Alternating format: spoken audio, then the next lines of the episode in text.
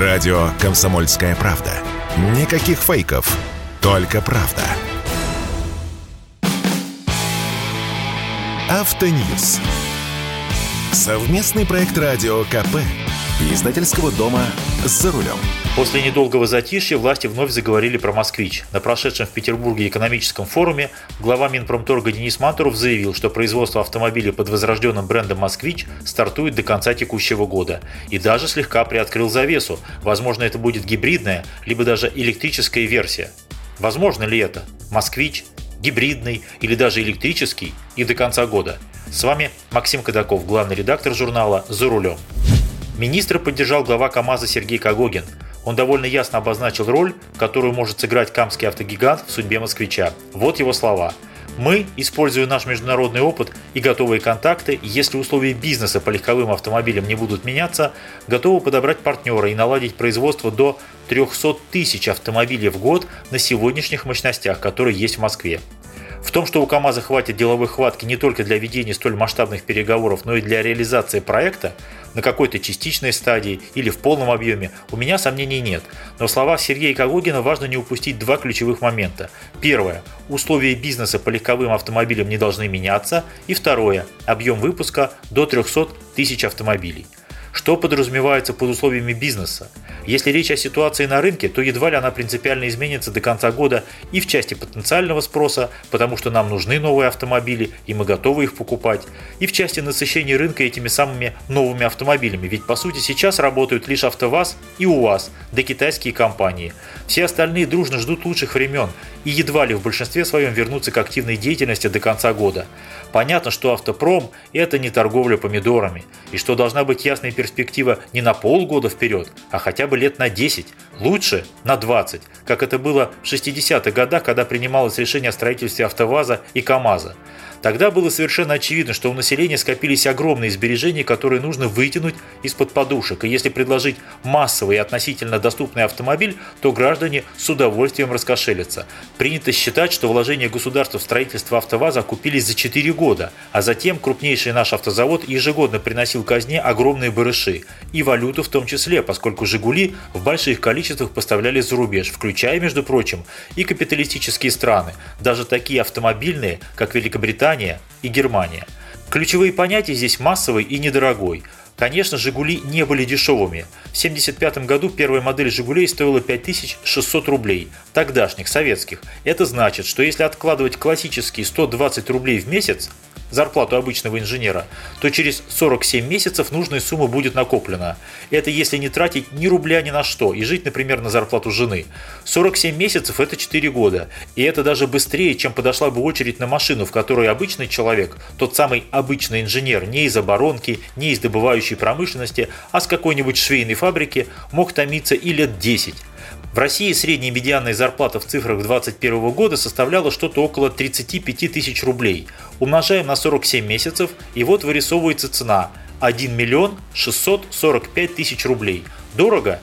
Да, это недешево для массового отечественного автомобиля, потому что даже ВАЗовская Гранта за 700 тысяч продается гораздо более скромными тиражами. В прошлом году реализовано 111 тысяч машин. Хорошо, давайте по-другому прикинем. Аналитики подсчитали, что рубль 1975 года соотносится с рублем 2020-2021 года примерно как 1 к 223.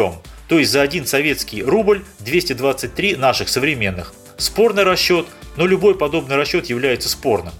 Если берем коэффициент 223, то 5600 рублей за народный ВАЗ-2101 в 1975 году превращается в миллион 250 тысяч рублей 2021 года. О, это уже интереснее, но все равно это не 300 тысяч рублей и даже не 500 тысяч рублей, как мечтают многие. Поэтому, когда слушатели «Комсомольской правды» пишут мне в моем телеграм-канале, что с удовольствием купили бы «Москвич» при условии, что он будет стоить полмиллиона рублей, я вынужден их расстраивать. Не будет машин за полмиллиона. Никогда и никаких. Поэтому план выпускать 300 тысяч автомобилей в год звучит слишком оптимистично, даже если распихивать москвичи в такси и каршеринг. Более того, завод «Москвич», то есть бывший московский завод «Рено», рассчитан на выпуск лишь 190 тысяч автомобилей в год, которых он так и не достиг. Это значит, что для темпа 300 тысяч в год его надо серьезно модернизировать, а это время и весьма значительные расходы, которые тоже зашьют в цену автомобилей.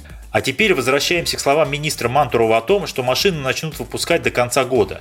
Если это и произойдет, в чем я сильно сомневаюсь, то речь может идти не о полноценной сборке со сваркой и окраской кузовов, а только о крупноузловой, когда, грубо говоря, прикручиваются колеса и бамперы.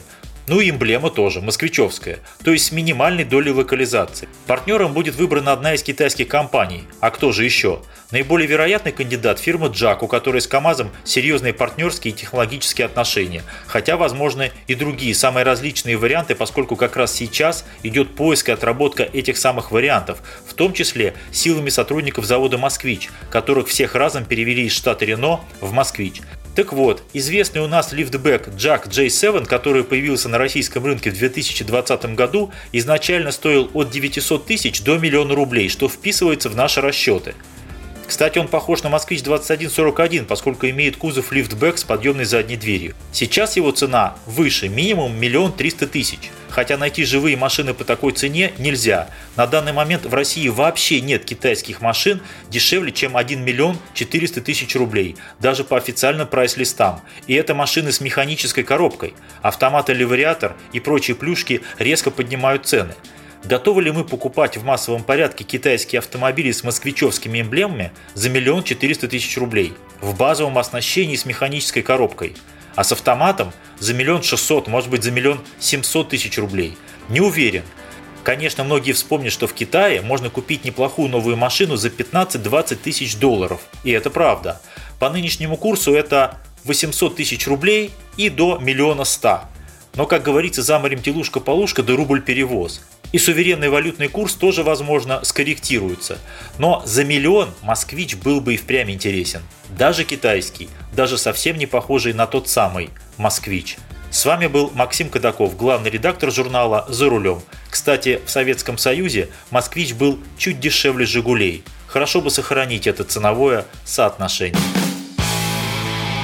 Автоньюз. Совместный проект радио КП.